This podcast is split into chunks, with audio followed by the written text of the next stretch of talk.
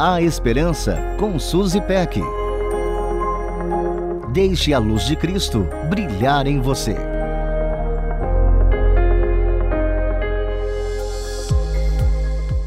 Se tem um assunto que dá o que falar, é inveja. Rubem Alves faz uma observação muito interessante acerca do tema.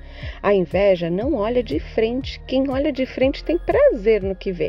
Quem olha de lado, olha com olho mau. Que análise certeira! Apesar de não olhar de frente, a inveja enxerga muito bem o que o outro tem. E esse olhar tem um poder altamente destrutivo. Muitas obras fictícias ganham popularidade por fazer uso desse elemento para dar um tempero a mais na trama. Mas não só de fantasia vive a inveja. Quando ela encontra lugar no coração de uma pessoa, ela pode causar grandes danos para a própria pessoa e para o objeto de sua cobiça. Sem dúvida, esse é um tema desagradável que mexe com o imaginário e é capaz de render horas a fio de conversa.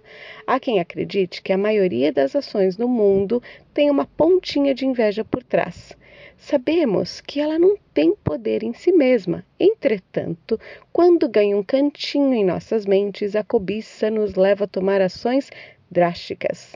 Diariamente, pessoas são invejadas não apenas pelo que têm, como também pelo que são ou pelo que representam. Não tem como falar disso e não lembrar de Jesus. Você sabia que ele foi entregue à morte por inveja? Parece inacreditável que um sentimento tão mesquinho tem alguma relação com um acontecimento tão importante, não é verdade? Jesus veio ao mundo e habitou entre nós para trazer salvação. Enquanto esteve aqui, ele realizou milagres, curou enfermos, demonstrou compaixão para com todos, ensinou e compartilhou palavras de vida eterna. E tudo isso mexeu com os líderes religiosos de tal forma que despertou inveja. Essa, por sua vez, os impulsionou a uma atitude radical. De manhã cedo, todos os chefes dos sacerdotes e líderes religiosos do povo tomaram a decisão de condenar Jesus à morte e, amarrando-o, levaram-no e o entregaram a Pilatos, o governador. Está lá em Mateus 27, versículos 1 e 2. E tudo isso aconteceu bem no dia em que Pilatos soltaria um de seus prisioneiros. Ele resolveu então consultar a multidão sobre o que deveria fazer e indagou: Qual desses vocês querem que lhe solte? Barrabás ou Jesus, chamado Cristo? Porque sabia que o haviam entregado por inveja. Mateus 27, 17 e 18. Pilatos não apenas sabia que Jesus era inocente, como também entendia o motivo verdadeiro de sua denúncia. Esse intuito maldoso fazia parte de um plano muito maior. A morte de Cristo na cruz gera vida e nos liberta, inclusive da inveja.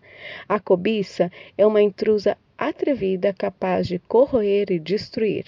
Ao primeiro sinal de alerta em seu coração, livre-se dela. Jesus, o autor da vida, tem poder para te ajudar nessa batalha. Um beijo carinhoso e até a próxima. A Esperança com Suzy Peck. Deixe a luz de Cristo brilhar em você. Para conferir esse e outros conteúdos, acesse transmundial.org.br.